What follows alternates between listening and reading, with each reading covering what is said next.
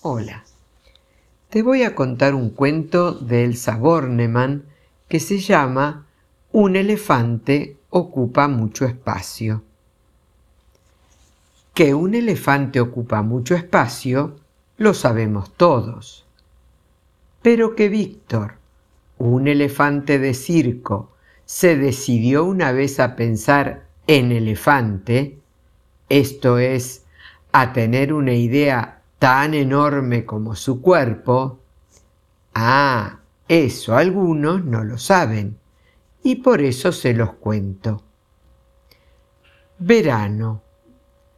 Los domadores dormían en sus carromatos alineados a un costado de la gran carpa. Los animales velaban desconcertados. No era para menos. Cinco minutos antes, el loro había volado de jaula en jaula comunicándoles la inquietante noticia.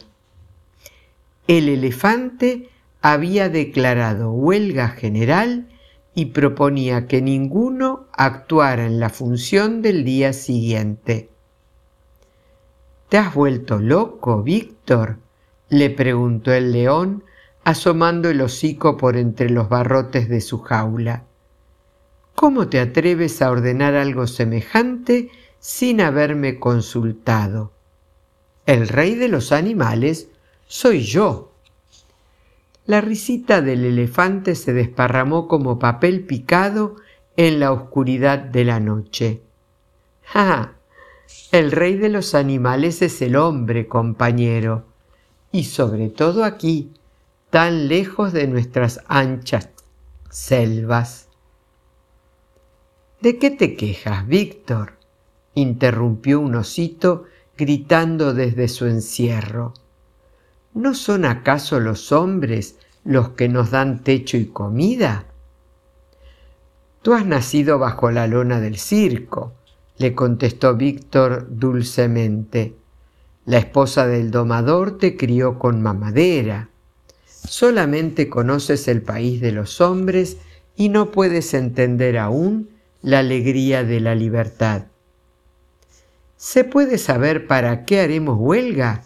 gruñó la foca, coleteando nerviosa de aquí para allá. Al fin una buena pregunta, exclamó Víctor entusiasmado.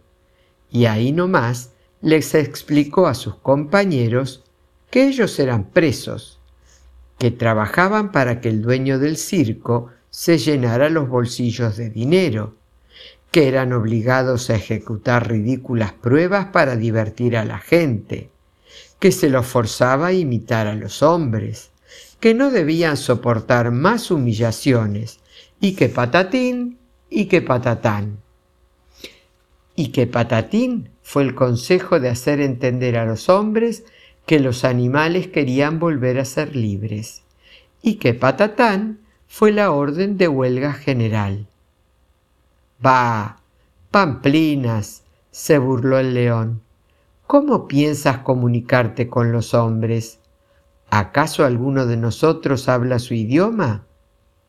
Sí, aseguró Víctor, el loro será nuestro intérprete. Y enroscando la trompa en los barrotes de su jaula, los dobló sin dificultad y salió afuera. Enseguida abrió una tras otra las jaulas de sus compañeros. Al rato todos retozaban en torno a los carromatos, hasta el león.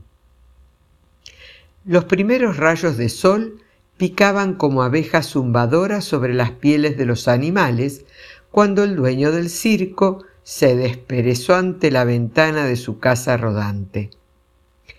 El calor parecía cortar el aire en infinidad de líneas anaranjadas. Los animales nunca supieron si fue por eso que el dueño del circo pidió socorro y después se desmayó. Apenas pisó el césped. De inmediato, los domadores aparecieron en su auxilio. Los animales están sueltos, gritaron a coro antes de correr en busca de sus látigos.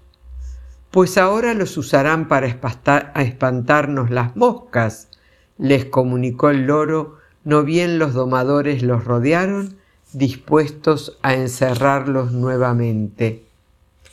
Ya no vamos a trabajar en el circo. Huelga general decretada por nuestro delegado, el elefante. ¿Qué disparate es este? A las jaulas y los látigos silbadores ondularon amenazadoramente. Ustedes a las jaulas, gruñeron los orangutanes, y allí mismo se lanzaron sobre ellos y los encerraron. Pataleando furioso, el dueño del circo fue el que más resistencia opuso. Por fin, también él miraba correr el tiempo detrás de los barrotes. La gente que esa tarde se aglomeró delante de las boleterías las encontró cerradas por grandes carteles que anunciaban Circo tomado por los trabajadores, huelga general de animales. Entretanto, Víctor y sus compañeros trataban de adiestrar a los hombres caminen en cuatro patas y luego salten a través de estos aros de fuego. Mantengan el equilibrio apoyado sobre sus cabezas. No usen las manos para comer. Rebuznen, maullen, píen, ladren, rujan. Basta, por favor, basta, gimió el dueño del circo al concluir su vuelta número doscientos alrededor de la carpa caminando sobre las manos. Nos damos por vencidos. ¿Qué quieren? El loro carraspeó, tosió, tomó unos sorbitos de agua y pronunció entonces el discurso que le había enseñado el elefante.